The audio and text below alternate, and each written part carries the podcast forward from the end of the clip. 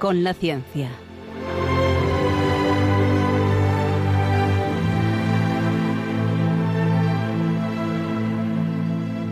Dirigido por Javier Ángel Ramírez.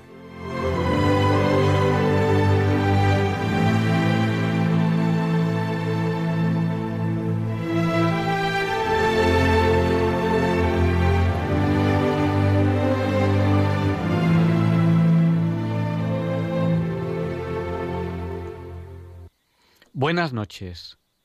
Estamos en Diálogos con la Ciencia. El programa para ti, que sabes que la verdad existe y la buscas. En Radio María, gracias a Dios, todos los viernes en sus dos primeras horas. Transmitimos para todo aquel que quiera escucharnos. Luego les diremos cómo, porque ya algunos de ustedes nos han saludado y nos han explicado que no nos escuchan en la FM, en la frecuencia modulada. Así que luego veremos cómo, cómo nos pueden escuchar ustedes. Ya estamos empezando a recibir alguna felicitación de, Navidad, cosa que, les agradecemos muchísimo. Tenemos una de, de, Amalia, desde La Mata, en Toledo. Muchas gracias, Amalia. te responderemos. A veces tardamos un poco, pero intentaremos responderte. También nos ha felicitado la Navidad de una forma muy especial Pilar de Coria y las monjitas de, de Coria. Ellas ya saben la felicitación que nos han mandado, que se lo agradecemos muchísimo. Gracias por, por no olvidarnos. Nos han escrito a Paseo de los Lanceros 2, a, Radio María, Paseo de los Lanceros 2, planta primera del centro comercial.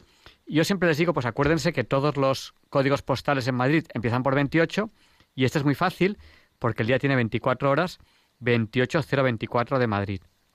Pues saben que nos gusta recibir sus cartas. Eh, luego, al final del programa, les abrimos el micrófono a ustedes. Hoy tenemos un programa muy variado. Vamos a empezar entrevistando a, una niña que es escritora. Y, bueno, pues a ver qué, nos cuenta. Eh, después, Leonardo Daimiel Per de Madrid, enseguida, dentro de muy poco, nos presentará la sección Pensar y Sentir. Y también tendremos la sección de efemérides con Luis Antequera. Y después queremos tener una sección un poquito más larga de curiosidades científicas con José Manuel Amaya. Y les abriremos el teléfono a ustedes para que participen en el programa. No va a ser al principio, como solemos hacer, sino que va a ser un poquito más hacia, hacia el final. Pero en cualquier momento ustedes nos pueden saludar. ¿Cómo? Pues a través de, del WhatsApp. Eh, por ejemplo, pues nuestro WhatsApp es el del 8, 8 por 8, 64. Nuestro WhatsApp es el 64 9 888871. Si son cuatro ochos y luego 71 también es 8, 7 y 1 también es 8, ¿no? Se lo repito por si no tienen papel o bolígrafo a mano. 64 9 888871. Ya nos han saludado a través del WhatsApp Rosario de Sevilla, Pilar de Coria. Un abrazo muy fuerte para ella y para las monjitas de, Coria que nos quieren un montón y, y yo sé que rezan mucho por mí. Eh, Sor María, muchas gracias, que cuando estuve en Corea no pudimos vernos, pero bueno, pero ya volveremos. También a, Rafael del puerto de Santa María, a Carmen y Pepe de Santander, a Raúl, también de Santander, a Antonio de Galapagar, Pepita de Tobarra, Raquel de Vitoria, José Antonio de Vilafranca de los Barros, Mari Carmen de Alcalá de Henares, que nos dice que nos escucha a través de la televisión, sí, porque ustedes nos pueden escuchar, muchos de ustedes nos escuchan en la radio, en la frecuencia modulada. Pero hay muchas formas de escuchar Radio María. También en la TDT, en la televisión digital terrestre. Y también en Madrid y en Barcelona tienen DAB Plus, que es la radio de calidad digital. Y, y si están fuera de España, ¿qué hacen? Pues nos pueden escuchar a través de Internet en www.radiomaria.es, donde además ahí tienen el histórico, el podcast de muchísimos programas de Radio María o también a través de apps, de aplicaciones para dispositivos móviles, o por el canal de YouTube Radio María España. Y ahora nos pueden escuchar en Spotify, en el podcast de Google, en el podcast de Apple. Ahora hay tantísimas formas de escucharnos desde cualquier lugar del mundo que ya no tiene excusa, no tendría excusa que se perdiesen este programa. Y pronto empezaremos la entrevista de la semana. Entrevistaremos a esta niña que es escritora. Creo que les va a encantar la entrevista.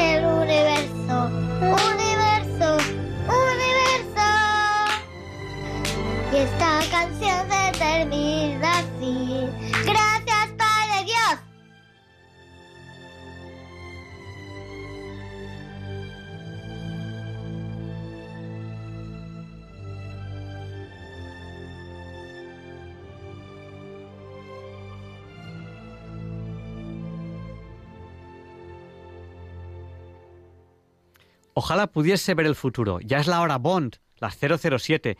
Enseguida empezaremos la entrevista de la semana, que saben que la solemos empezar a la hora Bond, a las 007. Eh, bueno, nos está saludando más gente en el WhatsApp, en el 64 Aníbal, desde Salamanca, o alguien que nos ha dicho el nombre desde Sotogrande, Cádiz.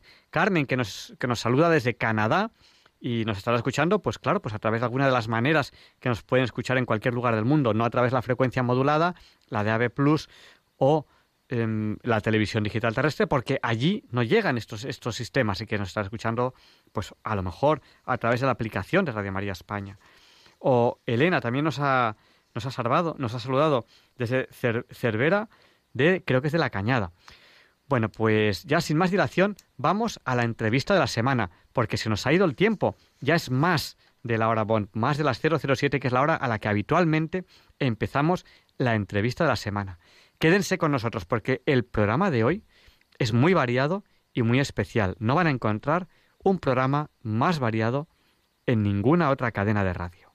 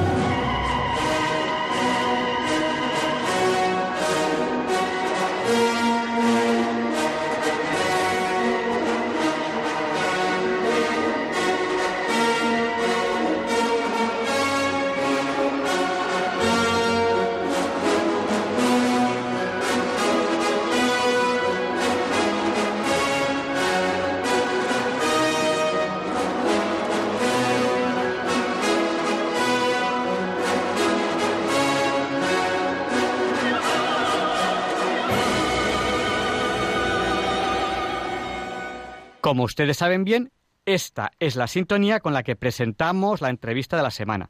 Y hoy tenemos a Elisa de Lorenzo. Elisa de Lorenzo es una niña escritoria, escritora. Buenas noches, Elisa. Buenas noches. Bueno, pues te van a preguntar aquí los niños del, programa. ¿Quién eres tú? Em, hola, yo soy Ruth y te voy a preguntar que cómo te empezó la ficción por la lectura. Bueno, pues yo de pequeña iba mucho a la biblioteca, mi madre me llevaba, ella es muy lectora, entonces pues allí fue donde empecé a leer y poco a poco me he ido aficionando cada vez más hasta que finalmente pues me he aficionado también a la escritura. Eh, vale, eh, ahora eh, soy Balduino y tengo que preguntarte, ¿cómo se te ocurrió que podrías publicar un libro? Bueno, yo siempre había soñado con ser escritores. Entonces, un día navegando por la web encontré una, una editorial que podía publicar mi libro. Por probar, eh, le mandé este relato corto que tenía y pues días después llamaron a mis padres diciendo que había, les había parecido que estaba bien escrito y que se podía publicar. Hola Elisa, soy Marta. ¿De qué trata tu libro de la maldición del catro... castrolobo? Bueno, pues trata sobre un juglar de la Edad Media llamado Rodrigo, que va de aldea en aldea recitando versos y contando noticias. Y un día llega a una aldea un poco extraña, que nunca ha oído hablar de ella, y bueno, pues allí eh, descubre que está que hay una maldición que ha caído sobre la aldea, solo él puede resolverla y pues eso. Hola, soy Teresa y te quiero hacer una pregunta que es si la aldea se llama Castrolobo. Eso es, así se llama la aldea Castrolobo y más tarde pues en la historia eh, se puede entender por, por qué se llama así. Eh, vuelvo a ser Teresa y tengo otra pregunta que es, ¿hacer algo como publicar un libro es más difícil para un niño que para un adulto? Bueno, yo creo que depende, porque eh, al ser un niño, al fin y al cabo, tienes más, pues, más ayuda por parte de, de los demás, porque es más inusual que se publique un libro. Eh, pero de la misma forma, bueno, pues al fin y al cabo un adulto suele tener más experiencia y escribe mejor que un niño por lo general. Así que bueno, yo creo que eso depende. Eh, hola, vuelvo a ser Ruth. ¿Y qué fue lo más complicado de todo esto eh, en tu libro? Lo más complicado fueron las ilustraciones porque decidí hacerlas yo también eh, a ordenador, pues tengo una, un programa, una tableta gráfica y eso fue lo más complicado para mí porque me llevó mucho tiempo. Además son varias ilustraciones, tenía que ajustar el tamaño y entre los exámenes, las tareas en el instituto me llevó bastante tiempo. Hola, vuelvo a ser Marta. Eh, ¿Qué te ha parecido al final de, de la, la experiencia? ¿Vas a publicar otro? Ha sido una experiencia maravillosa. Espero que tenga mucho éxito y también espero que en un futuro próximo pueda publicar un, un libro nuevo. Esta vez espero que más, más largo porque este ha sido pues la iniciación a, al mundo de la literatura. Y una pregunta, vuelvo a ser Teresa. Te hemos presentado como niña, pero ¿qué edad tienes? Tengo 13 años. Eh, vale, eh, soy Balduino y ya solo, ya solo con, con oír ir a hablar del libro me está empezando a intrigar, pero ¿cuándo, ¿cuándo va a salir a la venta el libro? Eh, el libro ya se ha, ha sido publicado, está en librerías y se puede comprar por internet. Eh, ¿Y cuándo lo vas a presentar el libro y dónde? Lo voy a presentar eh, hoy viernes a las 6 en el Parque Peñalba, en Collado Villalba. Bueno, eh, o sea, hoy viernes a las 6 en Collado Villalba eh, podemos ir a la, a la presentación. Eh, repítenos dónde, si, si por si queremos ir. En Peñalba, en el Parque Peñalba. Parque Peñalba. Bueno, pues Elisa, cuando hacemos una entrevista a alguien, lo que le solemos pedir es que haga un breve resumen de, de, de qué hemos hablado. Ha sido una entrevista breve. Te hemos presentado como, como niña escritoria. Escritora, cuéntanos eh, qué edad tienes y haznos un pequeño resumen de la entrevista, si te parece bien. Eh, vale. Bueno, tengo 13 años y pues en la entrevista hemos hablado un poco de cómo se me ocurrió la idea de publicar un libro, eh, de qué trata este libro, cuándo se, se, eh, se presentará, qué es lo que me inició en el mundo de la literatura. Pues muchísimas gracias y bueno, yo creo que ya va siendo hora de, de, que los niños se vayan a dormir. Así que, Elisa, hoy no damos paso a los oyentes después de la entrevista para que os podáis ir, ir a dormir, pero al finalizar el programa sí que os volveremos a, a dar, a dar paso. Sí, bueno, daremos paso a los oyentes para que pregunten lo que sea. De momento, los niños a la cama, que es lo que tienen que hacer, porque mañana, bueno, mañana, además de presentar el libro, tienes colegio, supongo. Hoy. Exactamente, hoy. sí. Hoy. pues nada, muchas gracias, Elisa. Buenas noches. Adiós. Adiós. Muchísimas gracias. Buenas noches.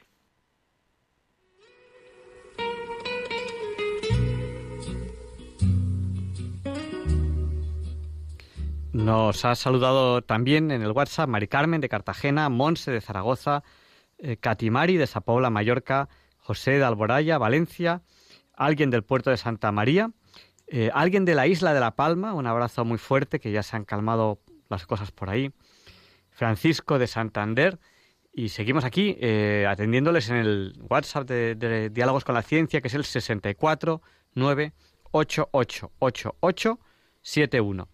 Y a continuación, Leonardo Daimiel Per de Madrid presenta la sección Pensar y Sentir.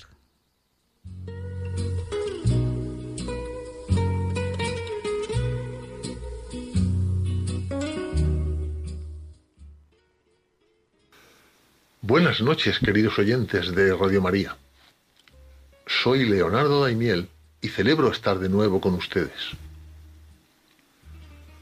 Una reciente encuesta realizada a personas de todo el mundo intenta obtener respuestas sobre los aspectos de la vida que hacen que sea significativa, realizada y satisfactoria. La periodista e historiadora española Clara González ha escrito un texto cuyo extracto les voy a leer hoy en Pensar y Sentir, en el cual reflexiona sobre los resultados de dicha encuesta. Lo ha publicado con el título de ¿Qué es lo que da sentido a la vida? y dice así. ¿Qué es lo que hace que las personas se levanten cada día de la cama? ¿Aquello que hace que sigan hacia adelante a pesar de todas las dificultades? Una de las dudas existenciales recurrentes a lo largo de la historia de la humanidad es esta pregunta. ¿Qué hacemos aquí? El significado último de la vida es para algunos la felicidad, la satisfacción o la realización profesional. Pero, ¿qué es lo que hace que las personas consideremos que nuestra vida es plena y llena de significado? Para responder todas estas preguntas, el equipo de Laura Silver del Pew Research Center organizó una encuesta telefónica entre personas de 17 países occidentales entre marzo y mayo de este año. La única cuestión que se planteó a los encuestados fue, ¿estamos interesados en explorar qué significa vivir una vida satisfactoria? ¿Qué aspectos de su vida encuentra usted actualmente significativos, realizadores o satisfactorios? Analizando las respuestas, está claro que la primera fuente de significado es predominantemente la familia, se afirma en este estudio. En 14 de las 17 sociedades analizadas, más encuestados mencionaron la familia por encima de cualquier otro factor. Las respuestas más frecuentes de los participantes fueron pasar tiempo de calidad con sus parientes, subrayando la relación con sus padres, hermanos, hijos y nietos, el orgullo de los logros de sus allegados e incluso el deseo de vivir para dejar un mundo mejor para su descendencia. En Australia, Nueva Zelanda, Grecia y los Estados Unidos, Aproximadamente la mitad de los contactados afirmó que la familia es aquello que llena su vida de significado. Sin embargo, en España ocupa el cuarto lugar de prioridades. La mayoría de respuestas de españoles identifican una vida plena con la salud, el bienestar material y la ocupación profesional, por encima de la familia. Y justo por debajo, en el ranking de estos factores más mencionados por españoles, se encuentran también el trabajo y las relaciones sociales. En Italia, la ocupación profesional es lo que da sentido a la vida de casi la mitad, el 46% de los encuestados. Aunque en países como Corea del Sur este porcentaje disminuye hasta solo el 6% y en Estados Unidos solo un tercio de los encuestados señalaba su carrera profesional como aquello que llena su existencia de significado. El equipo encuestador señala que otra de las respuestas más comunes fue el bienestar material. Muchos subrayaron la importancia de ver satisfechas sus necesidades financieras, incluso algún nivel de lujo, para vivir una vida plena. En nueve de los 17 países encuestados, algo más de la mitad, el bienestar material es uno de los tres factores más citados. En Corea del Sur es incluso la prioridad número uno. Las respuestas variaban desde tener comida en la mesa y una vivienda adecuada, hasta unos ingresos decentes para apoyar a la familia, no tener deudas o tener suficiente dinero para disfrutar de hobbies. En España, casi la mitad de los encuestados, un 48%, respondió que la salud es lo más importante para que su vida sea plena. Los investigadores señalan que, aunque es común la idea de que la pandemia ha cambiado la vida de la gente, las personas que mencionan la salud como aquello que da significado a su vida, no son tan propensos a señalar el COVID como los encuestados, que no priorizan su salud. La fe, la religión y la espiritualidad es uno de los puntos en los que difieren más las respuestas obtenidas en los diversos países. Fuera de los Estados Unidos, la religión no se encuentra entre los diez primeros factores que dan sentido a la vida. Solo un 2% de los encuestados españoles mencionaron la fe como lo que da significado a su vida. Quienes encuentran el sentido de su vida en la familia y los amigos son menos propensos a mencionar las dificultades. Lo mismo ocurre con quienes mencionan entre sus preferencias la educación y aprender. No solo se muestran evidentes las diferencias culturales, sino que también influye el contexto individual. De hecho, este estudio ha revelado patrones en las respuestas basados en la edad, el género, los ingresos y la ideología, entre otros factores.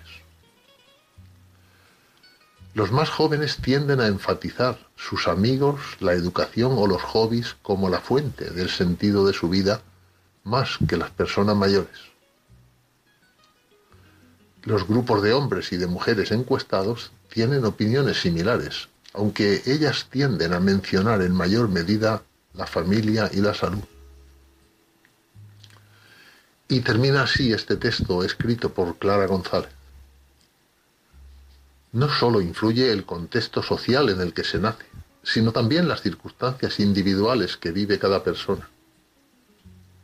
Hay grandes diferencias, no solo entre países de continentes distintos, sino también en los que forman parte del mismo, como España y Alemania. Sin embargo, las grandes preocupaciones de los seres humanos parecen coincidir a lo largo y ancho del planeta.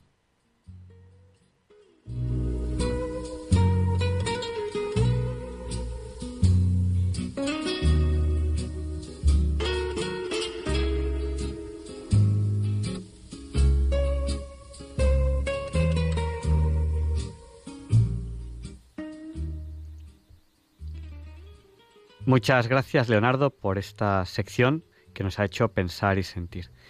Nos están saludando también en el WhatsApp de Diálogos con la Ciencia en Radio María, Paco de Cázares, Chano y Macario de El Povencio. Que mm, después, después de, estas secciones, ahora, ahora viene la sección de efemérides con Luis Antequera y después tendremos a José Manuel Amaya y les abriremos el micrófono a ustedes por si quieren participar en el programa, que habitualmente lo hacemos y hoy algunos pues me están diciendo, oye, que hoy, no podemos llamar. Sí, dentro de un ratito, pues enseguida podrán llamar. Eh, a veces alguno de ustedes me dice, eh, oye, ¿qué, ¿qué, pasa? Que no nos atiendes mucho en el WhatsApp, eh, a lo mejor durante la semana. La verdad es que recibimos muchos mensajes, cosa que les agradecemos mucho, pero a veces no podemos atenderles adecuadamente, entonces parece que no les queramos responder, pero no es que no les queramos responder, es que tenemos mucho lío, recibimos muchos WhatsApps y bueno, pues también trabajamos durante la semana y a veces pues no, no podemos responderles. Así que discúlpenos si a veces parece que, que no les atendemos adecuadamente. Y a continuación, Luis Antequera presenta la sección de efemérides de Diálogos con la Ciencia. Hoy no es un día cualquiera. Hoy 17 de diciembre de 2021. It's a lovely day today, and whatever you've got to do, I'd be so happy to be doing it with you.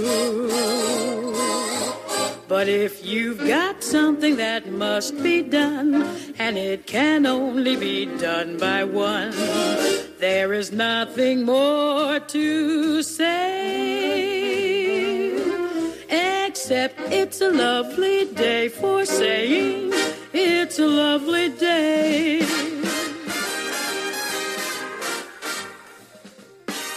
No, Javier Ángel, no dilectos compañeros de Diálogos con la Ciencia, no, queridísimos oyentes de Radio María, claro que no es un día cualquiera.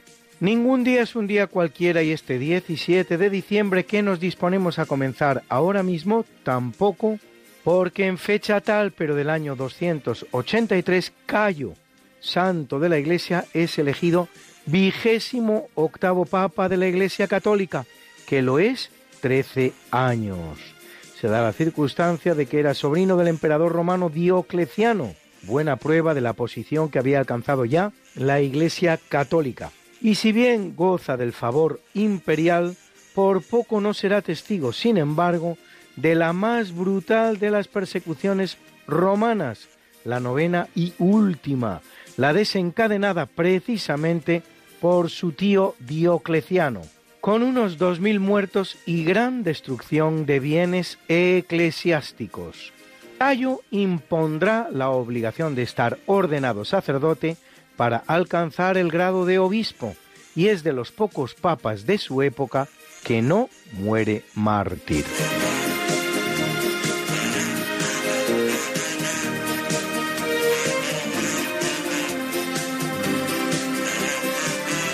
En 546 el rey ostrogodo Totila conquista Roma y aunque la saquea sin piedad, su victoria será efímera, pues solo unos meses más tarde el general bizantino Belisario consigue liberarla. No es la primera vez que Totila entra en Roma y la saquea, pues ya lo había hecho en 544 y volverá a hacerlo en 549 correspondiendo ahora su liberación al general bizantino Narsés, que persigue, derrota y mata a Totila el 1 de julio de 552 en la batalla de Umbría. El sueño ostrogodo de un reino en Italia conoce así su fin.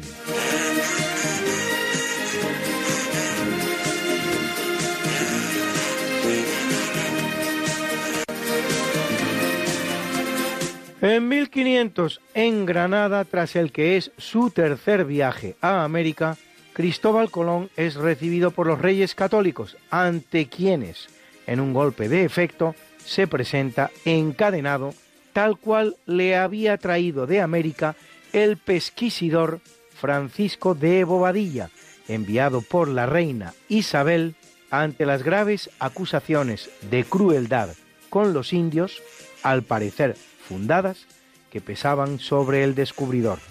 Tal era la claridad de ideas de la reina.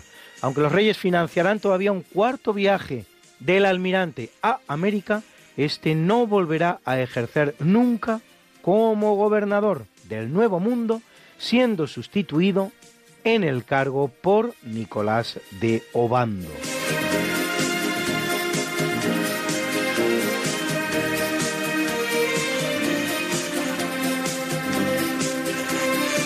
En 1586 asciende al trono nipón Go Yotsei Tenno, centésimo séptimo emperador del Imperio del Sol naciente que va a reinar un cuarto de siglo, el cual se corresponde con la transición del período Sengoku al período del shogunato Tokugawa, en que el hombre fuerte de la situación pasa a ser el shogun o primer ministro, cargo también de carácter hereditario como el del emperador en la persona de Tokugawa Ieyasu.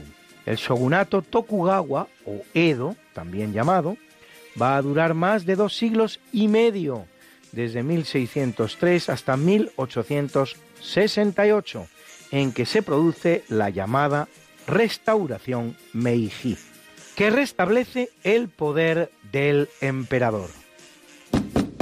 Luis, Luis, Luis. ¿Qué pasa, Mariate? ¿Les has recordado ya a nuestros oyentes lo de nuestro programa? Hija, qué susto. Pues no, la verdad. Pues hay que hacerlo, Luis. Sí, amigos, porque todos los miércoles a las 5 de la mañana, Luis Antequera, que es mi marido y esta servidora, estamos de nuevo con ustedes contándoles más y más historia, pero historia de la buena, con mayúscula. En el programa Esta no es una semana cualquiera, y con la mejor música. Mariate, es que a esas horas no están despiertos muchos de nuestros oyentes. Pues para todos aquellos que tienen la mala costumbre de dormir por la noche, siempre pueden entrar en el podcast del programa. Esta no es una semana cualquiera. Acuérdense, esta no es una semana cualquiera. Y escucharlo a la hora a la que más les guste escuchar la radio. Pues ya lo saben, amigos, esta no es Una semana cualquiera. con Mariate Aragonés Y Luis Antequera. la historia como es. Y no como nos gustaría que fuera.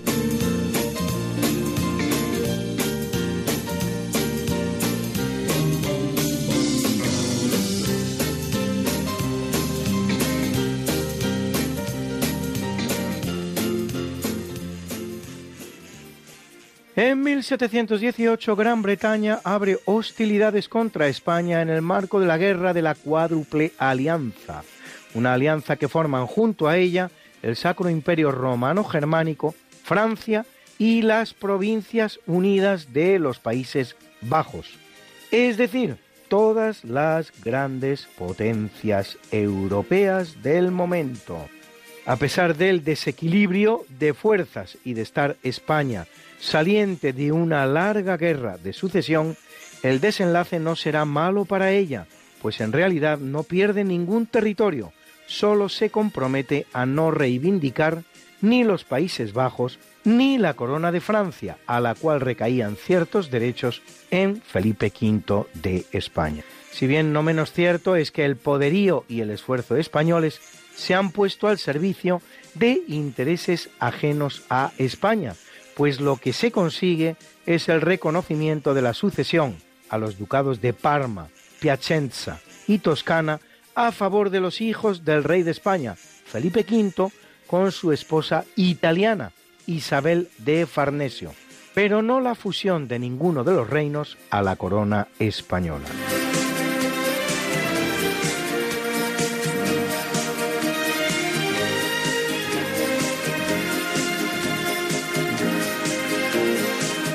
1819, el Congreso de Angostura, en Venezuela, crea la llamada Gran Colombia sobre los actuales territorios de Panamá, Colombia, Venezuela y Ecuador.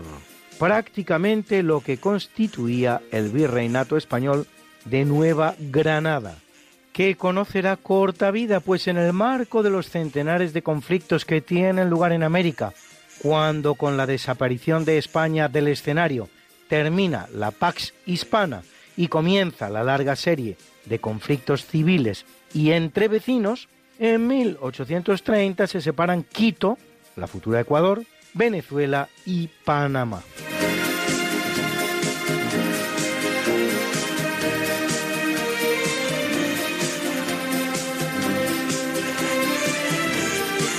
En 1961 comienza la llamada Operación Vijay, Operación Victoria, por la que la India se anexiona Goa en una invasión que se consuma en un solo día, la cual pone fin a 451 años de soberanía portuguesa en la llamada India portuguesa, que afecta también a los territorios costeros indios de Damán y Diu y a la isla de Angediva. El balance de muertos no alcanza los 60. El gobernador portugués se rinde a la primera, contrariando las órdenes recibidas del gobierno luso. Los británicos abandonan a su suerte a su supuesto aliado portugués y el evento representa para unosus entrañáveis irmãos portugueses un episodio altamente decepcionante.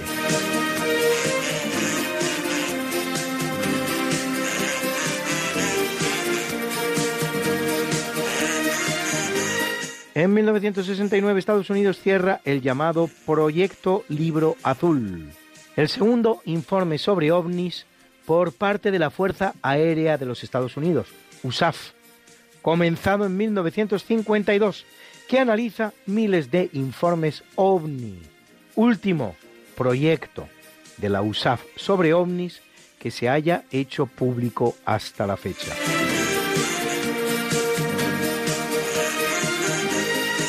Y ahora una breve pausa musical con una canción que Pedro Sánchez Quintana dedica especialmente a nuestro programa.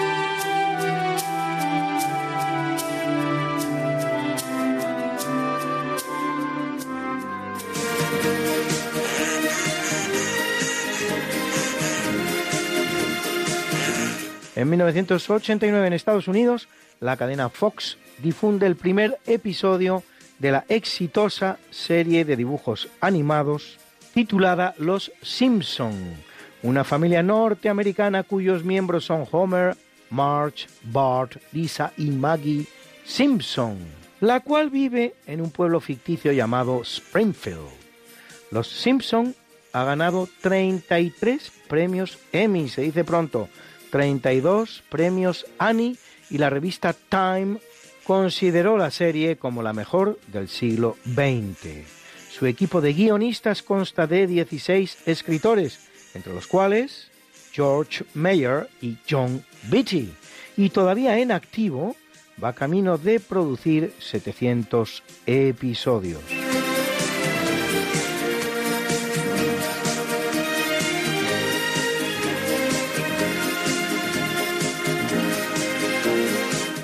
En 2010, en la localidad tunecina de Sidi Bouzid, el vendedor ambulante de frutas Mohamed Bouazizi, de 26 años, es detenido por la policía que le confisca el carro de verduras por no tener un permiso para llevar a cabo ese negocio con el que alimenta a su madre y a sus seis hermanos. Un policía además lo abofetea.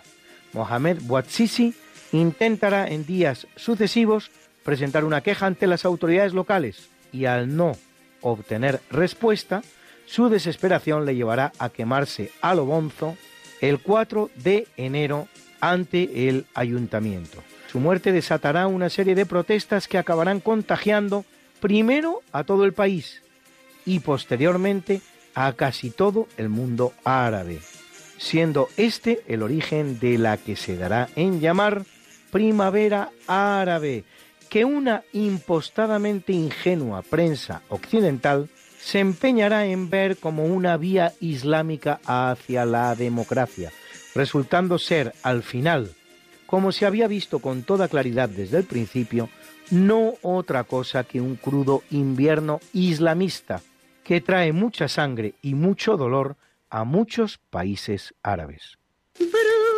Bruna, Bruna, nació María y está en la cuna, nació de día, tendrá fortuna. Por dar a la madre su vestido largo y entrar a la fiesta con un traje blanco. Y será la reina cuando María cumpla 15 años. Te llamaremos Negra María, Negra María que abriste los ojos en carnaval.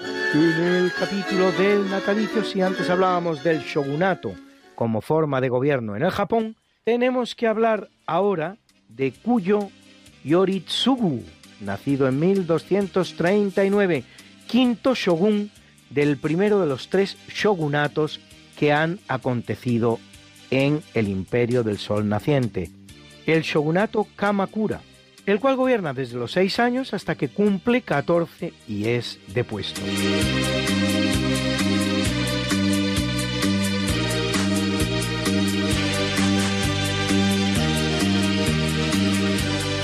Nace en 1734 María I, conocida como María la Piadosa, reina portuguesa durante casi 40 años, aunque los últimos 17 en situación de locura declarada y bajo la regencia de su hijo Juan, protagonista del proceso denominado A Viradeira, algo así como la vuelta atrás en español, cuestionando las reformas realizadas por Sebastián José de Carvalho e Melo, marqués de Pombal.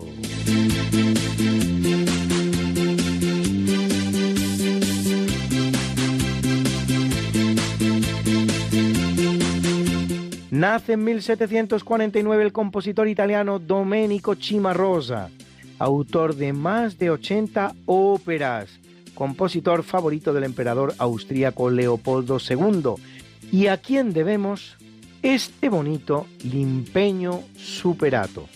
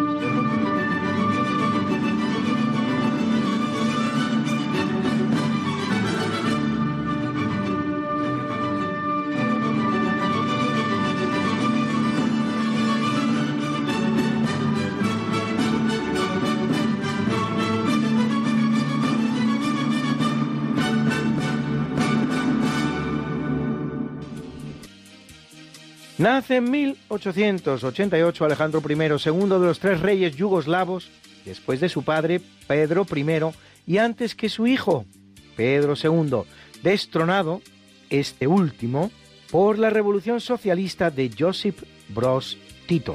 Alejandro será rey durante 13 años, aunque había sido regente de su padre por mala salud durante siete. Yugoslavia, que significa eslavos del sur, es el país que se forma al terminar la Primera Guerra Mundial como producto de la fusión un tanto forzada de Serbia, Croacia, Eslovenia, Bosnia-Herzegovina y Montenegro, que solo registrará 73 años de existencia, desde 1918 hasta 1991.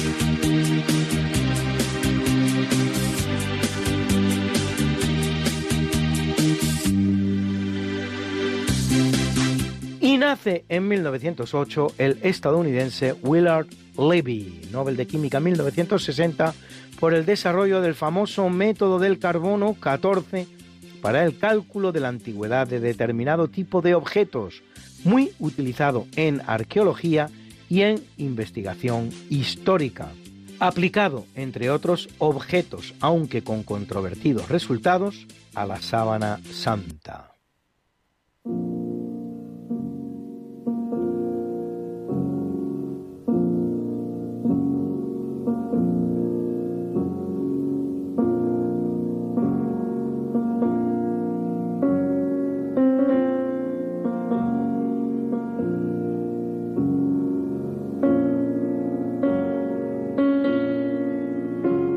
En el capítulo del obituario muere en 1187 Alberto di Morra, más conocido como Gregorio VIII, centésimo septuagésimo tercer papa de la Iglesia Católica, que lo es menos de dos meses en los que le da tiempo a convocar la tercera cruzada ante la grave derrota de Jatín en la segunda y la caída de Jerusalén en manos de Saladino.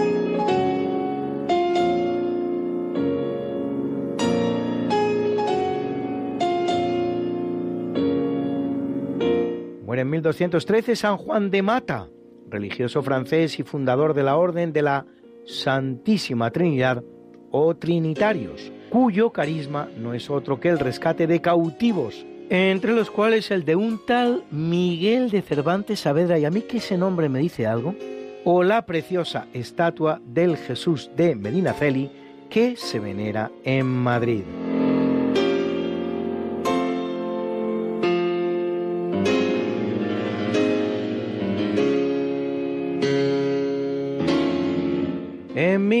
1830, decepcionado por la situación política que él mismo ha propiciado, muere relativamente joven, 47 años de edad, Simón Bolívar, prócer de la independencia de los virreinatos americanos frente a la corona española, protagonista de algunos episodios particularmente lamentables del proceso de emancipación americana, como lo es el asesinato de hasta 20.000 españoles fuera del frente de batalla.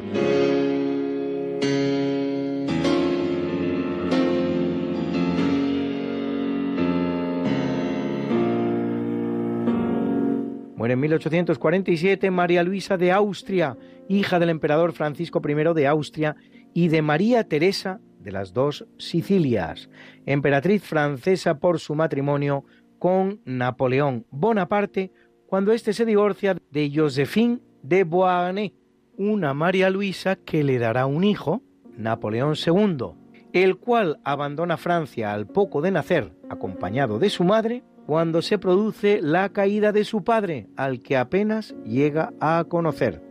La fogosa María Luisa, amén de múltiples amantes, casará dos veces con plebeyos y tendrá cuatro hijos más. Linda está la mañana en que vengo a saludarte.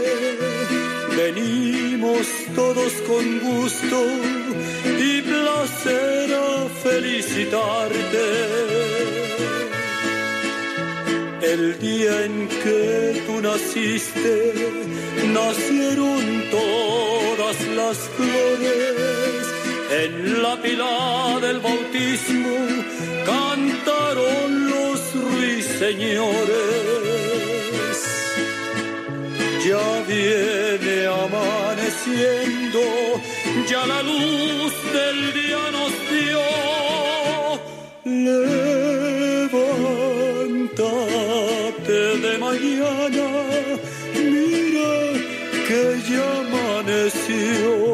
Y hoy una felicitación muy especial.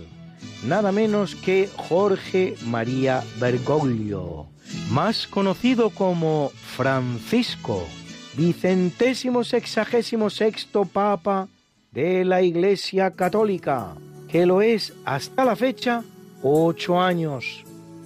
De la Orden Jesuita argentino, de hecho, el primer americano en ser elegido Papa, que cumple 85. Felicidades, santidad. Y ya puestos, un monográfico hoy de argentinos. Así, felicitamos a la escritora Alicia Muñoz, que cumple 81, a la actriz Telma Viral, que cumple 80, al futbolista Óscar Fabiani, que cumple 71, a la periodista Silvia Fernández Barrio, que cumple 69, y a la presentadora de televisión Almendra Gomelski, que cumple 53.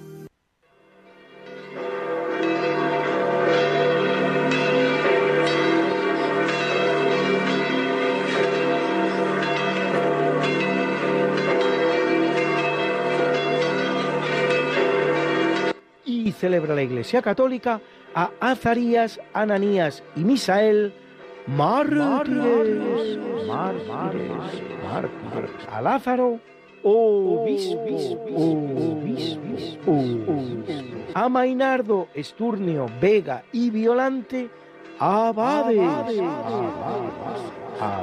y a Egil, Florián, Cristóbal y Olimpíades, confesores, confesores, confesores. got something that must be done, and it can only be done by one.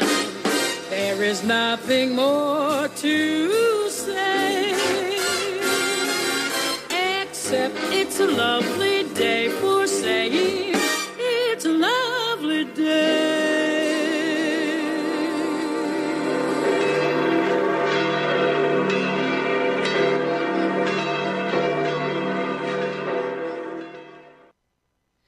Pues muchas gracias Luis por esta interesantísima sección de efemérides. Eh, una oyente me dice, bueno, ¿de, qué habéis hablado? Que con- eh, me he conectado un poquito tarde. Y luego otra oyente me dice que, recuerde el nombre de la persona que hemos entrevistado y, el libro que, que ha escrito. Hoy hemos empezado el programa entrevistando a Elisa de Lorenzo. Ella es una niña, una niña, me parece que ha dicho que tenía 13 años, que ha escrito un libro que se presenta mañana. Se presenta mañana en Collado Villalba, creo que nos ha dicho, lo tengo por aquí apuntado, donde nos ha dicho que se presentaba. Se presenta mañana en el Parque Peñalba, en Collado Villalba. Y, y el libro se titula La maldición de Castrolobo. Después, Leonardo Daimiel Pérez de Madrid ha presentado la sección Pensar y Sentir.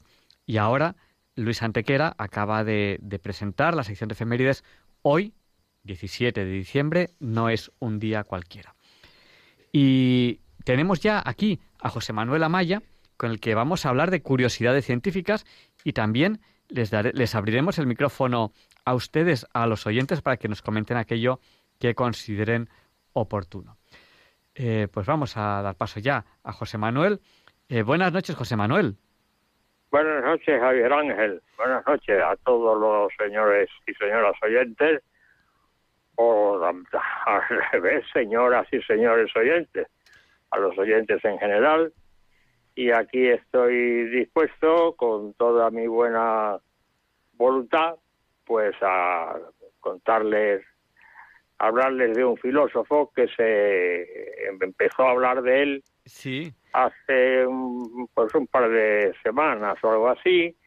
Porque y por te- razón- te- tenemos sí, pendiente hablar de Ludwig y de Wittgenstein, ¿no? ¿De, Eh, de- de cuál sí. vamos a hablar hoy? No, no, eh, eh, Ludwig, Ludwig Wittgenstein es uno solo. Ah, es uno solo. Sí, se puede traducir como Luis, el Luis, y luego el Wittgenstein, que es un apellido eh, alemán, vamos, austriaco, porque él nació, en, es el austriaco, concretamente, nació en Viena, me parece que fue en el año 1893, hijo de un gran magnate del acero, un hombre eh, acaudalado, en fin, tremendamente rico, y efectivamente eran varios hermanos, y él fue educado, sin embargo, aunque eran de ascendencia judía, él fue educado en, el, la religión católica, en el catolicismo, y luego después se preparó para ingeniería aeronáutica. Yo no sé en aquellos tiempos cómo se llamaba, claro, la, la aviación, francamente, pues estaba en- iniciándose co- concretamente, ¿no? Y yo no sé si se llamaría ingenieros aeronáuticos o expertos aer- aeronáuticos. El caso que se graduó en aeronáutica y trabajó en, en una empresa en Manchester, concretamente. Pero bien, lo fundamental es que eh, se alistó a la segunda, a la Primera Guerra Mundial, que empezó en 1914 concretamente, ¿no? Y ahí, con la graduación de, de subteniente, pues eh, durante todo el tiempo que duró la, la Primera Guerra Mundial, en los momentos en que no había que eh, hacer alguna batalla o enfrentarse a alguna emboscada y tal, él llevaba en la mochila pues una serie de cuartillas sobre las que iba escribiendo los pensamientos que le venían a, a su mente.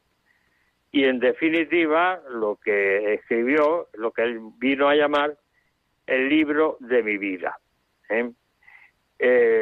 Ya se nota cuando se lee el libro, se nota una especie de angustia, por lo menos yo así lo noté cuando leí el libro ya hace bastantes años, una especie de angustia que da a entender que está en una situación pues eh, comprometida. Claro, estaba la guerra. Evi- Evidentemente, pues eso tiene que reflejarse después cuando se eh, escribe un libro, cuando se escribe una carta o cuando, en fin, se hace algo personal, pues se refleja el estado anímico que se tiene en ese momento. Bueno, una vez ya terminada la, la guerra mundial, pues él va a Inglaterra, está en Inglaterra, bueno, concretamente trabaja en Manchester y se desplaza a Londres donde conoce y se entrevista con un filósofo científico importantísimo que también me gustaría a mí hablar de él en alguna ocasión, que es ni más ni menos que Bertrand Russell.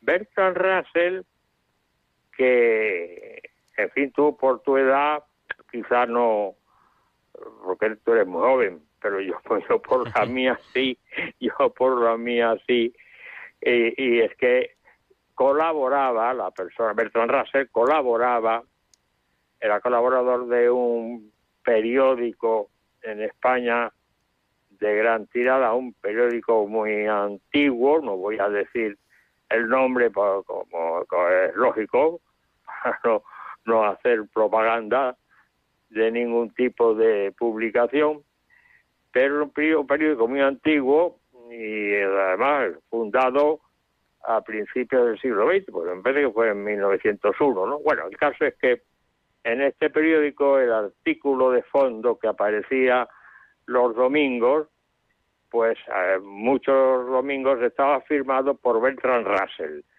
y eran unos artículos, era una delicia leerlos por los pensamientos que se comunicaban allí y Bertrand Russell, vamos, de una categoría verdaderamente extraordinaria. Era eh, matemático, filósofo, físico, un intelectual de primera línea. Entonces Wittgenstein hizo amistad con Bertrand Russell y le presentó el, libro que había escrito, al que le había puesto el título de Tractatus Lógico Philosophicus. Bueno, entonces Bertrand Russell le, lo leyó, le hizo algunas sugerencias de que tenía que modificar algunas cosas y además le hizo un prólogo y una introducción. De manera que una vez hecho esto, también le proporcionó eh, cartas para algunos editores porque cuando él intentaba ir a algún editor eh, para que se lo publicaran, cuando los editores leían eh, su libro, su, vamos, su cartilla concretamente, no estaba publicado todavía, pues le ponían muchas pegas. Una de las mm, dificultades que le ponían era que, por ejemplo, el libro no aducía fuentes de ninguna clase. Entonces, él siempre respondía de que si lo que él había expresado en su libro lo había pensado y escrito también otro, que era cosa en la que no iba a entrar, que le daba exactamente igual, que la cuestión era que lo que él había escrito y por eso él no aducía fuentes. En definitiva, pues que tuvo muchísimas dificultades. Él dice, podía resumirse el contenido de este libro de todo aquello que siquiera pueda ser dicho, puede ser dicho claramente y de lo que no se puede hablar, hay que guardar silencio, hay que callar. El libro consta de siete proposiciones exclusivamente. Cuando yo lo leí, yo creo recordar que en una página venía escrito en español y en la página, vamos, en el reverso venía escrito en alemán, porque claro, él lo escribió en alemán, evidentemente luego se hizo la traducción correspondiente al, al idioma que, que fuera. Y en definitiva, dice, se puede resumirse el contenido de este libro que todo aquello que siquiera, siquiera pueda ser dicho, pueda ser dicho claramente y de lo que no se puede hablar, hay que callar. Pero claro, hay que pensar ahora qué es lo que se puede decir y qué es lo que según él no se puede decir, que precisamente la última proposición, la proposición número siete, proposición séptima, de lo que no se puede hablar, hay que callar. Entonces él dice, el, el libro es poner un límite, el contenido del libro es poner un límite al pensar. Dice, más que al pensar, a la expresión de los pensamientos, porque poner un límite al pensar es poder pensar ambos lados del límite. Es decir, es poder pensar lo que no resulta pensable, lo cual es simplemente absurdo. Entonces es poner un límite a la expresión de los pensamientos. Entonces, antes de llegar al límite, todo es relativo a la lógica, a las proposiciones de la vida corriente, a las proposiciones lógicas que pueden ser verdaderas o falsas, y lo que está por encima del límite es simplemente absurdo. Por eso dice que es, es impensable. Bien, bajo este punto de vista, él divide las proposiciones en dos clases, en dos tipos de proposiciones. Las proposiciones de la lógica normal y corriente, que como he dicho antes pueden ser verdaderas o falsas, y eh, otro tipo de proposiciones a las que llama proposiciones lógico-tautológicas, que son aquellas proposiciones que no dicen nada. Por ejemplo, una proposición que no eh, esto, lógica de la lógica normal y corriente es decir, por ejemplo, mañana va a llover. Bien, cabe preguntar, oiga, ¿y por qué dice usted que mañana va a llover? Pues sencillamente porque el servicio de meteorología me ha dado la información de que mañana va a llover. Sí, pero ¿y, si no llueve? No, no, es que posi- la posibilidad es bastante acertada en el sentido de que me garantiza que la lluvia de mañana está garantizada en un 95%. Es decir, que el, eh, estadísticamente pues puede considerarse que mañana por la mañana, cuando nos despertemos, esté lloviendo. Y sería raro que no lloviera porque solamente hay una probabilidad del 5%. Bueno, pues esa proposición que ha dicho mañana va a llover puede ser verdadera o falsa. Pero hay otro tipo de proposiciones que no dicen nada, que son absurdas.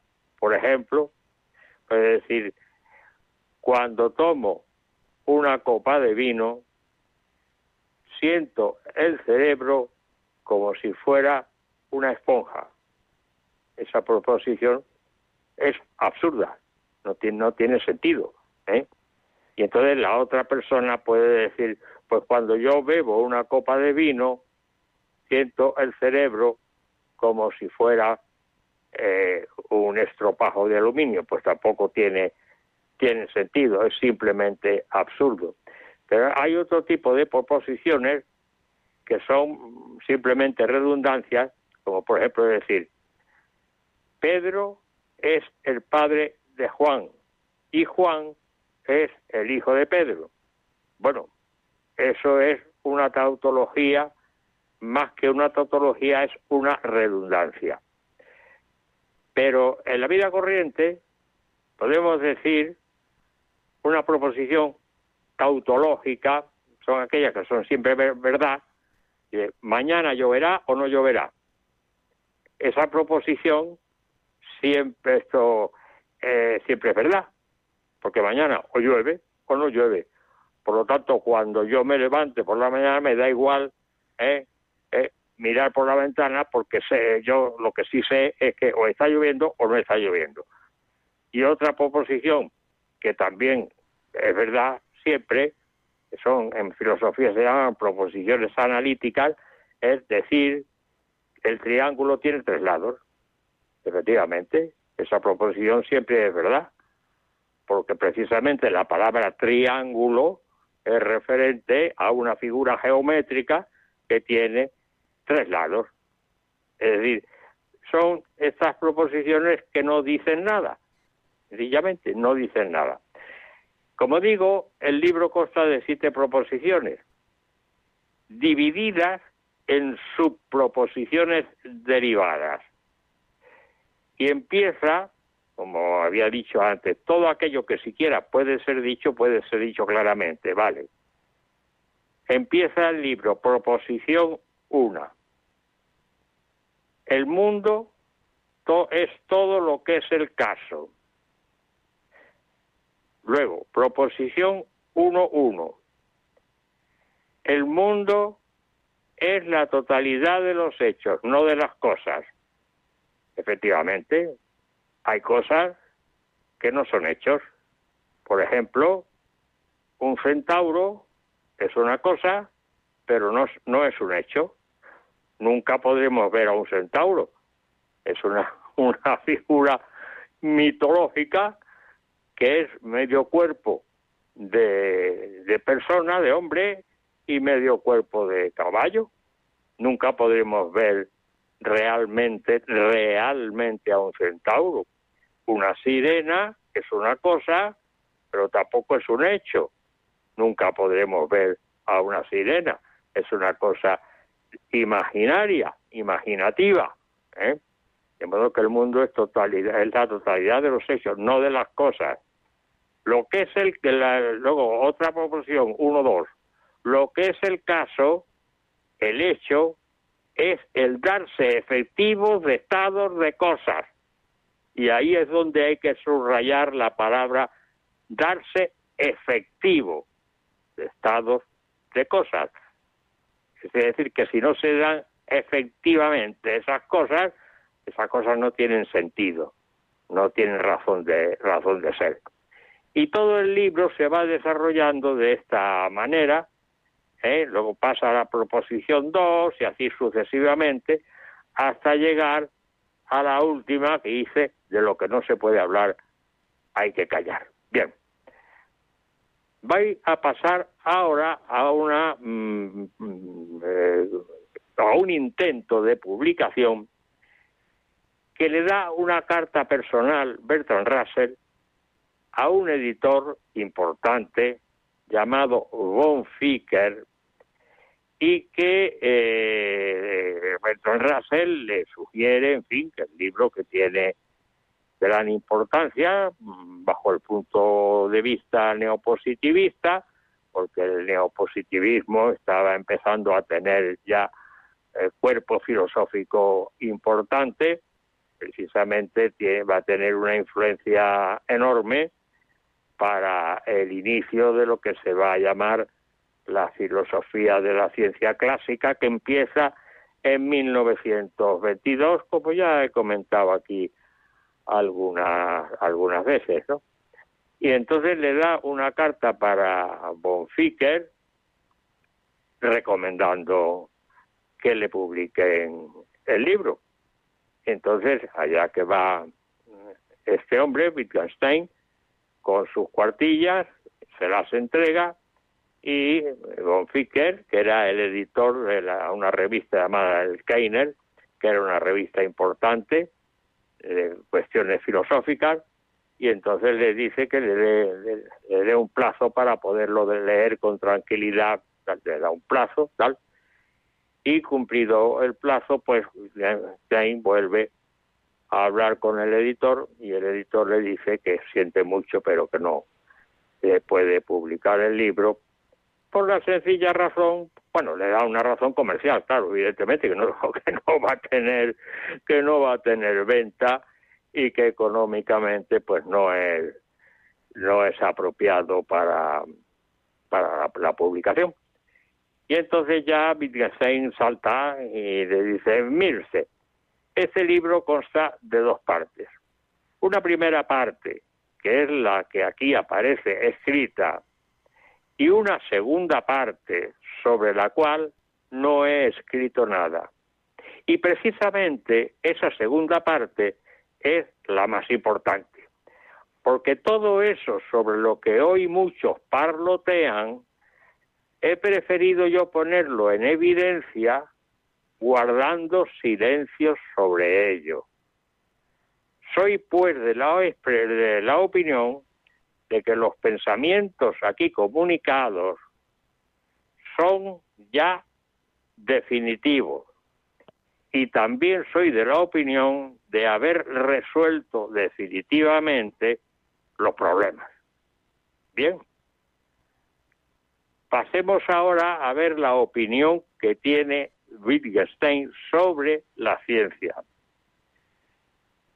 Dice, la ciencia no hace más que describir sistemáticamente el mundo desde unos apriorismos lógicos a los que mal llamamos, y pone mal entre paréntesis, a los que mal llamamos leyes naturales. las que lo son solo son leyes lógicas a través de las cuales nos es posible describir sistemáticamente el mundo. Por lo tanto, la ciencia positiva útil, por subrayar la ciencia positiva útil, no hace más que describir el mundo desde esos apriorismos lógicos, que las leyes inducidas de los fenómenos solo son leyes lógicas. Por lo tanto, la ciencia es un constructo lógico mediador a través del cual solo nos es posible pensar y hablar del mundo. Por lo tanto, da ahí su definición de la ciencia. Y es de subrayar cuando dice eh, la ciencia no hace más que describir sistemáticamente el mundo desde unos a, priorismos lógicos, leyes inducidas de los fenómenos. Y aparece la, la palabra inducidas de los fenómenos. Es decir, que las leyes se sacan mediante un proceso inductivo, partiendo de hechos particulares a través de los cuales se inducen leyes generales y universales. Y eso es lo que el otro día yo, cuando hablaba de Popper, ¿eh? Popper ponía una crítica implacable al inductivismo, en el sentido de que era enormemente peligroso porque se podía caer en la tentación de que surgiera eh, el problema de la inducción, el problema de Hume. Efectivamente, la, la inducción nos puede llevar a resultados engañosos. Las leyes inducidas de los fenómenos nos pueden llevar a resultados engañosos. Bien. Eh, esa es la definición que él da sobre la ciencia. Y ahora voy a pasar a la opinión que daba sobre el mundo personal. Oye, eh, de todas maneras, la pregunta. ¿En, qué, momento damos paso, damos paso a los oyentes para que nos comenten? ¿Ahora o Vale, vale, vale, vale. ¿Ahora o un poquito más adelante? ¿Cómo lo ves? No, yo creo que, ya con lo del mundo voy a terminar de, eh, hablar de Wittgenstein, con eso ya es suficiente, no me, lo voy a, no me voy a meter en más y damos tiempo a los oyentes. Sí, pues, pues, que aquel oyente que desee participar, en un ratito, le, en un momento le daremos paso, así que que se vaya preparando. Exactamente, exactamente. Bueno, eh, con respecto al mundo, con respecto al mundo. Él se pregunta, ¿cuál es mi mundo? Y entonces se responde, mi mundo es el de mi lenguaje, el lenguaje que yo entiendo. Y los límites de mi lenguaje son los límites de mi mundo. Yo soy mi mundo. Hay que tener en cuenta que la filosofía Wittgensteiniana está dentro de lo que se denominaba en aquella época la filosofía analítica, que era el análisis del lenguaje. Había dos tipos, dos tendencias filosóficas. Era la filosofía analítica o filosofía del lenguaje y luego la filosofía sintética, que no era el análisis del lenguaje, sino la síntesis de los conocimientos para obtener un conocimiento general de la naturaleza. Bueno, ya podemos entonces, pues la, ya la última proposición es la que eh, la séptima, la séptima de lo que no se puede hablar hay que guardar silencio o hay que callar. ¿Y qué es de lo que no se puede hablar según Wittgenstein? Pues no se puede hablar ni de ética, ni de estética, ni de moral, y en general de todo lo relativo al sentimiento. Entonces ya podemos dar paso a los oyentes. Es un resumen muy resumido de la filosofía wittgensteiniana. Sí, pues recordamos a nuestros oyentes que José Manuel Amaya es la persona que prácticamente introdujo eh, en, la universidad lo que es eh, la materia de la filosofía de, la ciencia, que es de lo, que él nos habla aquí en, este, en este programa. Y les abrimos ya el micrófono a ustedes. Sí, perdona, perdona. Has acertado perfectamente en lo que has dicho, Javier Ángel. ¿eh? Filosofía de la ciencia. Yo no soy filósofo profesional, no. Yo soy un ingeniero que evidentemente pues mm, eh, ha estudiado ciencia, ha estudiado matemáticas, ha estudiado física, y ha, estudiado ciencia aplicada concretamente. Eh, pero yo no soy filósofo profesional. ahora, la filosofía de la ciencia sí la manejo en el sentido, primero, que mi maestro, Darío Maraval Casesnover, ¿eh? escribió el primer libro que se editó en la Universidad Politécnica, que se titulaba Filosofía de la Matemática, un libro maravilloso. Y ese libro fue el que me indujo a mí, porque yo he sido un colaborador desde muchísimo tiempo, desde, durante muchísimos, más de 40 años concretamente. Fui alumno suyo y luego estuve toda la vida con él eh, como profesor, profesor adjunto por oposición y luego después ya cuando él se jubiló pasé a director de departamento de todas estas cuestiones.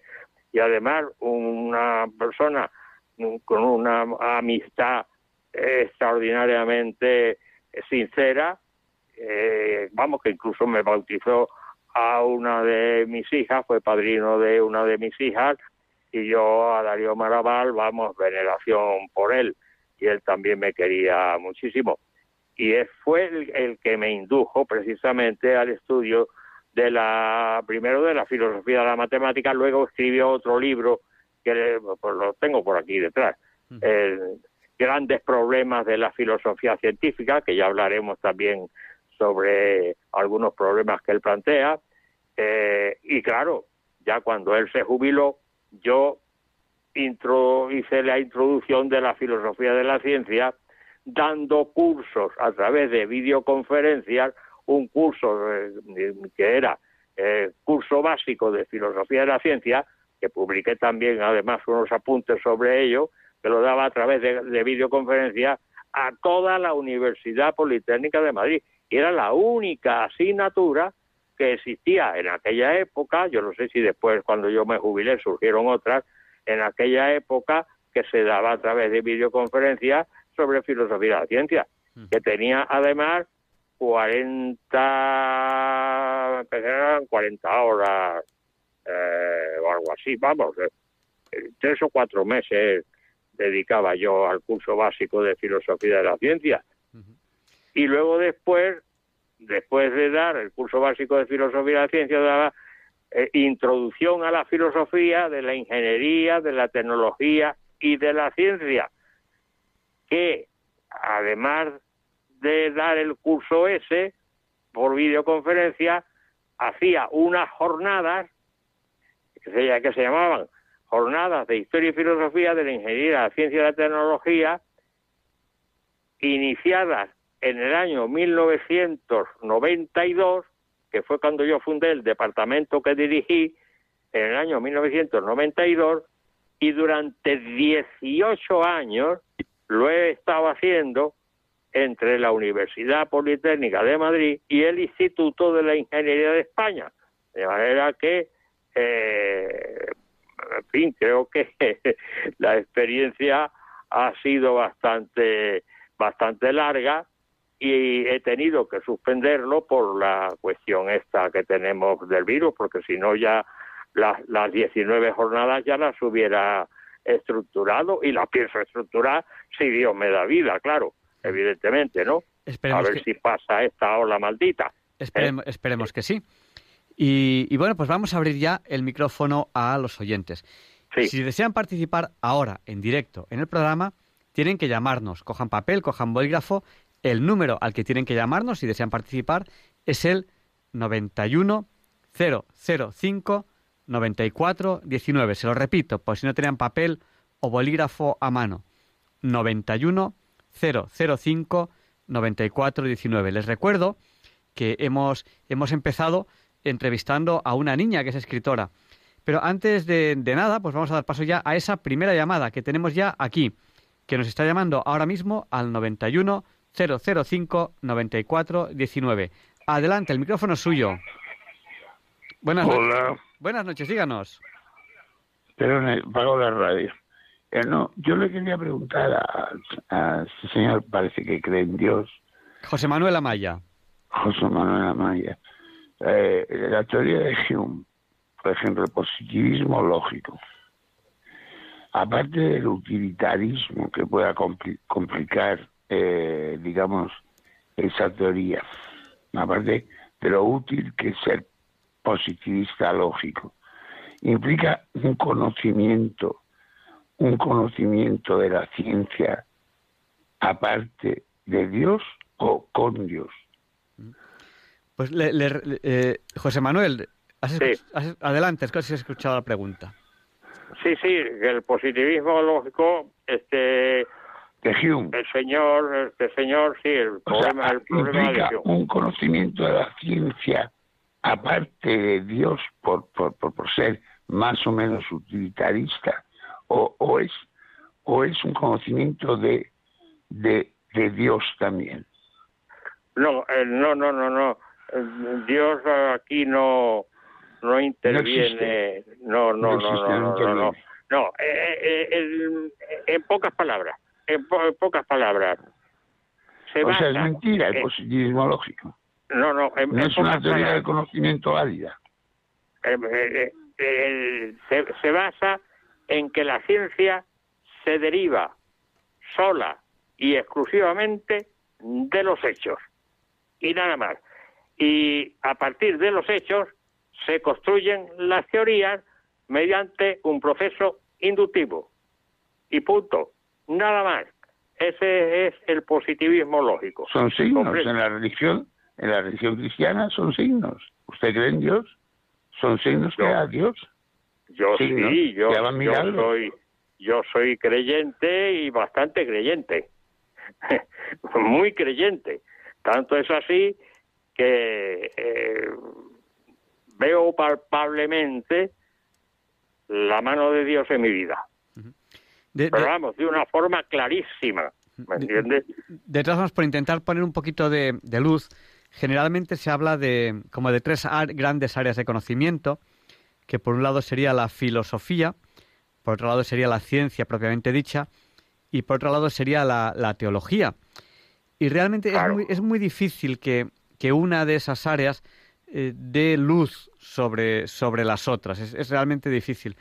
Así, a, a la pregunta de si la ciencia acerca o aleja de Dios, pues a mí, en mi caso, me acerca, pero también es curioso que a otras personas no, porque realmente son como áreas que están relativamente separadas una- unas de otras. O sea, jamás podremos, Claro, por la claro. ciencia, llegar a Dios y porque porque está en otro ámbito, está en otro ámbito di- di- Claro, diferente. Claro, claro, claro. claro. Tanto, es, tanto es así, tanto es así. Ahora me viene a la mente también una idea de, de Wittgenstein, del filósofo este. Dice, Sí, bueno, no se puede hablar de sentimientos. Para, no se Eh, puede hablar de sentimientos, no se puede hablar de emociones, no se puede hablar de Sí, nada. sí. Bueno, pues claro, pero es que- Wittgenstein lo diga. O sea, No, no, pero Dios tengan en, cuenta, tengan en cuenta una cosa. Jesús qué el, diría. el Wittgenstein del Tractatus es el, el primer Wittgenstein. Luego hay un segundo Wittgenstein, que es el del cuaderno azul y marrón, que se llama, es también análisis del lenguaje, donde considera a la, a la filosofía ya como un embrujamiento. Ahora, de lo que decía en el tratado, de lo que no se puede hablar, hay que callar, ahora sí habla de ello en el cuaderno azul y eh, marrón a través de la filosofía del lenguaje, del análisis del lenguaje. Por eso dice que hay dos Wittgenstein, el Wittgenstein del Tractatus, que es el primero, y el Wittgenstein, eh, el segundo Wittgenstein de la filosofía como un embrujamiento. O sea que, y él, toda su vida, toda su vida, y que coste que yo no soy defensor de, de, Wittgenstein y, de ninguno de, estos señores, ni mucho menos. Y aprovecho la ocasión para decir que en la casa donde yo vivo, en en uno de los pisos vive una sobrina nieta del filósofo. Da esa casualidad. ¿eh? De modo que eh, a ella le gustará eh, esto cuando se publique en Internet esta charla, le gustará enormemente eh, oírla. De, Sí, cuando, cuando, se, decir- cuando se ponga el podcast.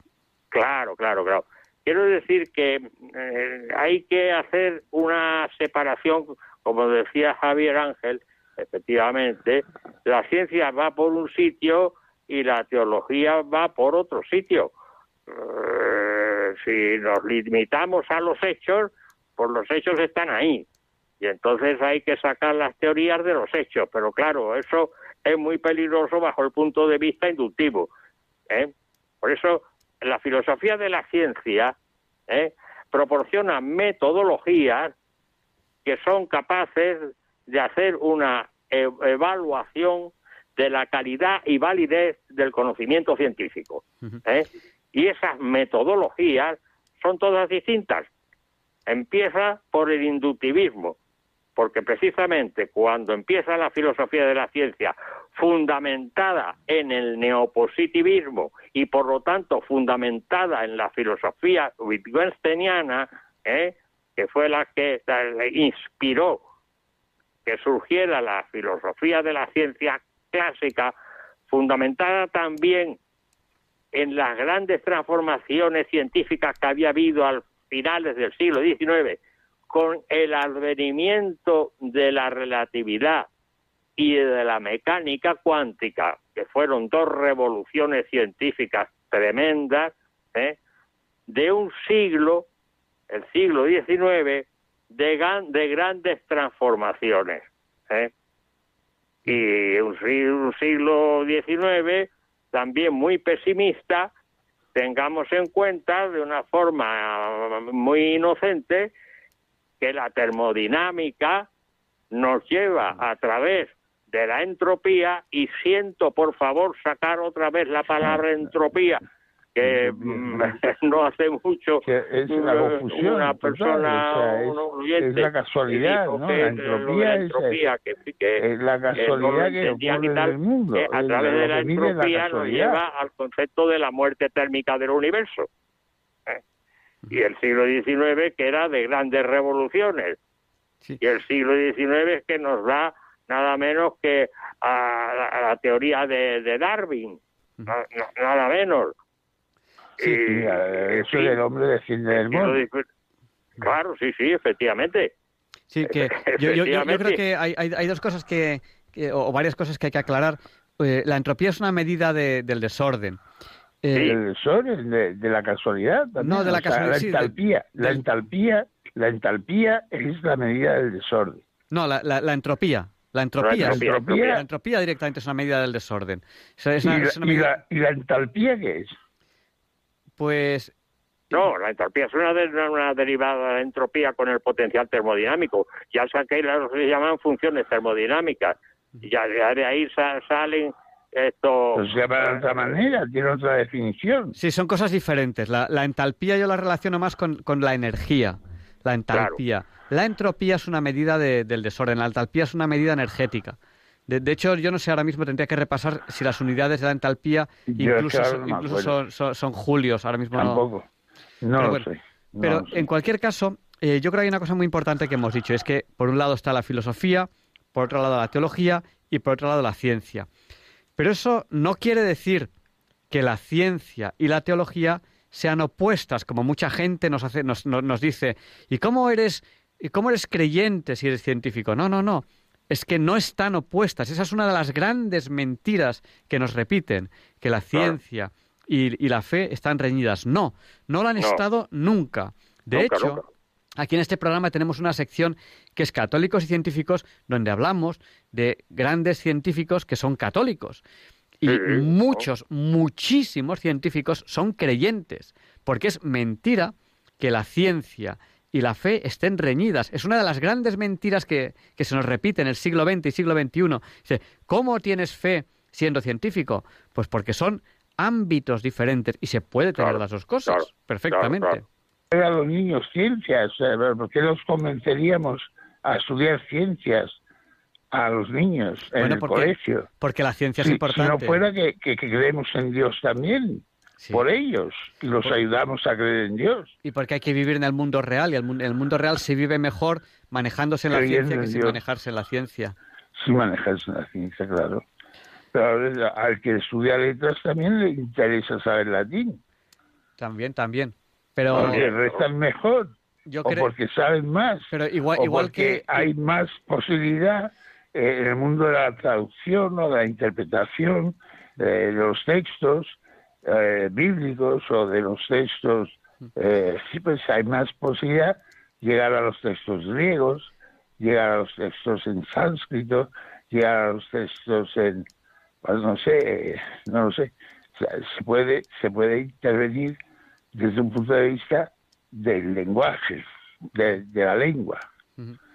Pues o sí. sea, para, para interpretar, traducir, para traducir textos que vienen de Dios, en realidad. Son textos apócrifos o menos apócrifos, pero o sea, son, son textos bíblicos.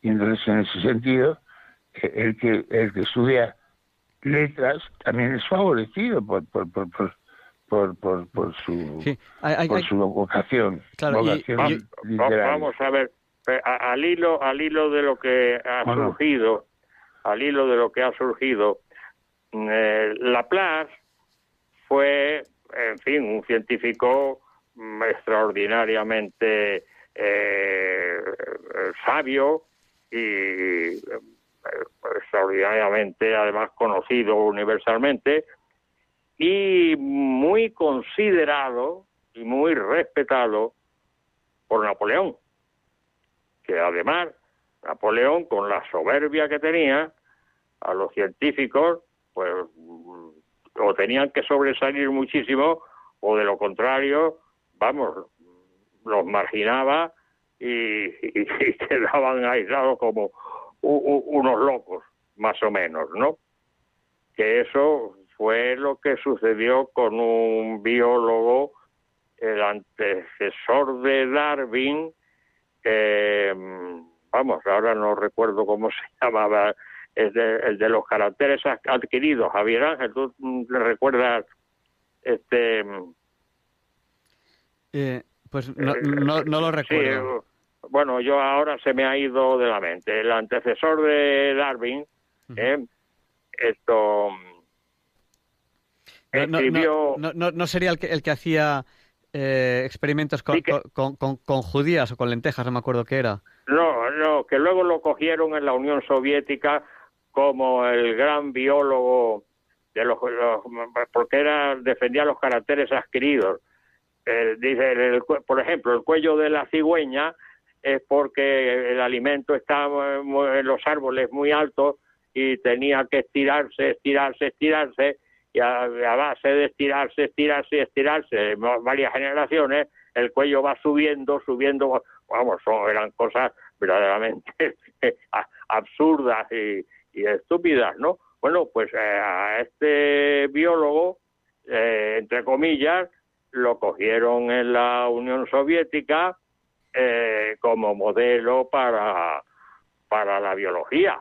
Eh, el, el caso Lysenko, con- concretamente, el caso Lysenko era la filosofía del... eh, sí, Lamarck, le llamaban Sí. la, Lamarck. Sí, Jean-Baptiste. Jean, Jean-Baptiste Lamarck. Yo he hecho trampa Sí, porque, yo he- hecho trampa porque lo he mirado en internet. Sí, sí, efectivamente, Lamarck, Lamarck eh, que fue el anterior a Darwin. El- el- resumiendo, en definitiva, la, en Lamarck la, la, la naturaleza propone y el individuo dispone. Y en Darwin es al revés. En Darwin es la, eh, esto, la naturaleza, el, di- el individuo propone y la naturaleza dispone. ¿Cómo propone el individuo con su estructura in- interna? Eh, ¿Cómo propone el individuo con su genética? Aunque la genética no se conocía todavía en tiempos de Darwin. Simplemente eh, el individuo propone, la naturaleza dispone. ¿Cómo dispone la naturaleza? A, a- a través de la selección natural. Pero si se sabía que el motor inmóvil era Dios. Sí, bueno, pero vamos, lo que le quería decir... En, en es- Descartes. lo que quería decirle es que Laplace era un científico importantísimo y que Napoleón respetaba cuando le presentó, que le- Laplace le presentó eh, a Napoleón eh, su propuesta de la mecánica celeste, ¿eh? entonces Napoleón le preguntó, cuando terminó Laplace de explicárselo, le preguntó, ¿y dónde está Dios? Y la respuesta de Laplace fue, esa hipótesis no me hace falta. Puede ¿Comprende? Ya. Es y por eso lo la- metieron en, en la cárcel en, en- ahí en- lo, a- después de haber fundado el imperio francés o sea lo segregaron ahí en, en, metieron la cárcel ahí en cómo se llama la, la isla la- no, no, lo metieron en, en Córcega o no bueno, Aquí en Napoleón, a Napoleón ¿dónde fue? Santa Elena, Santa Elena, Santa Elena. A ver, y ahí se, se, se pudrió, se pudrió el pobre. O sea, bueno, se claro, pudrió, no, que lo- lo- parece, parece ser que lo mataron, vamos, que le dieron, Lo mataron. que lo, que lo envenenaron. ya lo envenenaron. Claro, lo mismo que a Sócrates, también él se envenenó con cicuta, ¿no? O sea, por así decirlo, antes de Cristo. El caso es que Napoleón tuvo dos exilios. El primer, del primer exilio eh, regresó. Que fue cuando hablé yo, yo hablé de la termodinámica hace ya, me parece que fue el año pasado, concretamente en noviembre del año pasado, cuando hablé de la termodinámica, hablé del primer exilio de, de Napoleón y, y hablé precisamente de esto de, de Carnot y de, en fin, del, del, del padre de, de Sadi Carnot, concretamente, que fue pres- presidente de la Asamblea Francesa y que era, en fin, un eh, extraordinario admirador de Napoleón, aunque no le votó cuando se sometió a votación la jefatura de Napoleón. Eh, hubo un voto en contra, ¿eh? Y entonces Napoleón, extrañadísimo, con lo soberbio eh, que este hombre, preguntó, ¿y quién puede haber votado en mi contra? Y uno de ellos le dijo, Sire, eh, ha sido Carnot. Y entonces la respuesta de Napoleón fue, pues si ha sido Carnot, es un voto que habrá que, que- que habrá que tener en cuenta. ¿eh? Y fue siempre un respetuoso admirador de Carnot, el padre de Sadi Carnot, que fue el que estableció el segundo principio de la termodinámica, que precisamente el, el- el- el orden el, o- el orden de perdón el, el orden de los principios de la termodinámica no coincide eh, con el- la numeración de estos principios. El segundo fue el principio el, el primero que se inventó. El segundo fue el, el primer principio. El tercero se inventó ya en el siglo XX por, por NERS, que es el cero absoluto, la inexa, que es inaccesible, el cero absoluto, que se deriva del segundo principio de la termodinámica, precisamente, ¿no? Y un cuarto eh, principio que se inventó en los años 40, y eso lo trae Lucini. Lucini, un ingeniero industrial que escribió un libro de termodinámica que estudié yo en la asignatura de motores en, ingeniería agronómica, Lucini, el- el cuarto principio de la termodinámica en los años 40. Bueno, pues ese pasó delante de todos como principio de cero. Ten- Eh, tenemos ya, tenemos ya que ir terminando eh, la entrevista porque se acaba, se acaba ya el programa. Eh, cuando, hablamos de- cuando hablamos del cero absoluto nos referimos a, a la temperatura. La, la temperatura es una medida de la energía interna y la energía interna es una medida de cuánto vibran, cuánto vibran las moléculas y los átomos. Entonces, como las moléculas y los átomos siempre se mueven algo, siempre vibran algo, pues no existe eh, el cero el cero absoluto, porque siempre siempre el átomo o la molécula se moverá algo y ese, ese es el principio de, de que no, de que no existe el cero absoluto. De hecho, en el universo hay una radiación de fondo eh, que marca pues unos dos grados y medio por encima del cero. Sí, sí, sí, sí, Claro. sí. Sí, lo que descubrieron Penzias y Wilson, ¿no? Sí, que de alguna manera lo que viene a decir es que hubo, hubo un inicio en el cual quedó una energía ahí de, de fondo, hubo algo que inició, lo- que inició el universo tal y como lo conocemos, El Big Bang famoso. el Big Bang famoso. Tenemos ya que terminar, eh, José Manuel. Bueno, en fin, pues solamente ha habido un señor que ha Sí. hecho una pregunta, pues... eh, Muy- muy- eh, muchas, gracias, por- muchas gracias por habernos llamado. Ah, gracias a vosotros. Un abrazo, muy, a un- abrazo muy fuerte. Buenas noches. Igualmente, buenas más noches. preguntas, más preguntas, más preguntas. Sí, si alguien, si alguien más quiere llamar, nos queda ya, nos quedan dos minutos, nos quedan dos minutos de programa y tendrían que llamar ahora al 91 005 94 19. Se lo repito, pues si no tienen papel o bolígrafo a mano, 91 005 94 19. Pero también, José Manuel, lo que podemos hacer para aprovechar estos dos minutos es a lo mejor, mira, es que tenemos otra llamada, te iba a decir, hacer un, un resumen de lo más importante, pero vamos a dar Sí. paso a otra llamada que tenemos, que sí que le vamos a pedir que sea, por favor, muy, muy, muy breve. Buenas noches, ¿con quién Sí. hablamos? Tiene que apagar, Bueno, tiene, Mari- tiene que apagar la radio porque se oye eco. Ya la pagué. Gracias. Marisa de Quiroga Lugo. Díganos, Marisa. Bueno, como yo oí el principio del programa, después me puse a rezar, le, le contesto a eso de que si uno tiene fe en esta vida, si, si uno lo guía, tiene el sentido de nuestra vida es la fe, yo puedo decir que sí, porque yo el Señor cuando ya tenía una vida muy, muy disipada, un día que fui, me dijo, ya era hora que vinieras. Entonces, a partir de ese momento, eh, mi vida ha tenido sentido gracias a la fe, a problemas que he tenido y tengo, y puedo decir claramente que el Señor está con uno siempre. Lo que pasa que uno, pues, se disipa por aquí, por allá y, y se pierde, vaya. Pues muy, mucha- se- muchas gracias, Marisa. despista. Eh, otro día nos tiene que llamar un poquito antes y le podremos dar más tiempo de, de micrófono. No, no, gracias, gracias. Gracias, Marisa. Pues acabamos con la llamada de, de Loli. Le vamos a pedir que sea muy, muy, muy breve y otro día, si nos llaman un poquito antes, le damos más tiempo de, de micrófono. Eh, buena- buenas noches, No- Loli, díganos. Oiga, yo quería mm, mm, saber la opinión vuestra. Yo no preguntar nada, mm, sino, bueno, sí, la opinión vuestra es una pregunta, sí.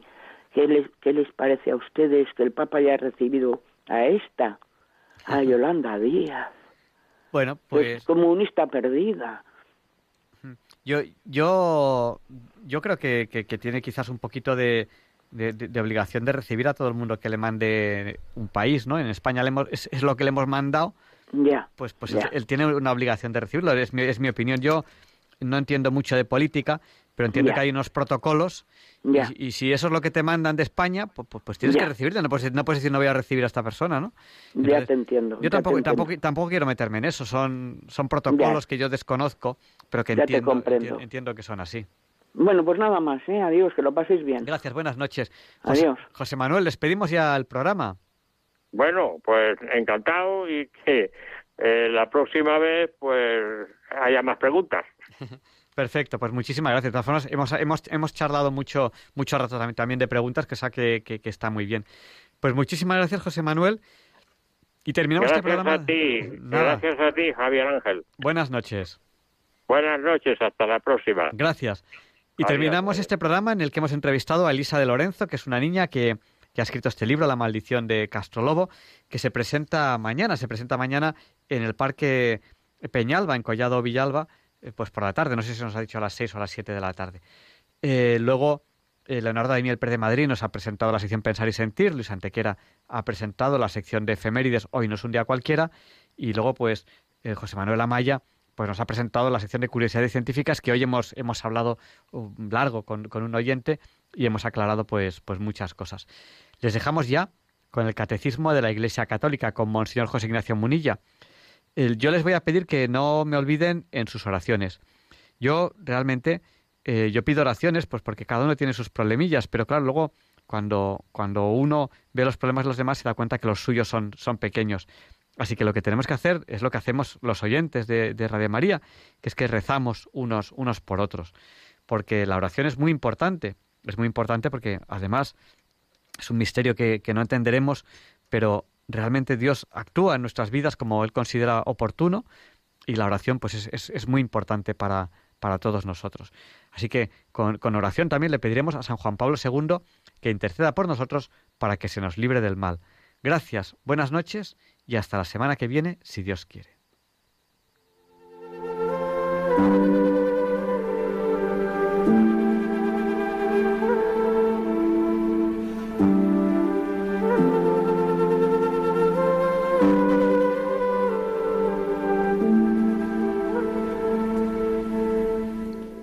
Y así concluye en Radio María el programa Diálogos con la Ciencia. Dirigido por Javier Ángel Ramírez.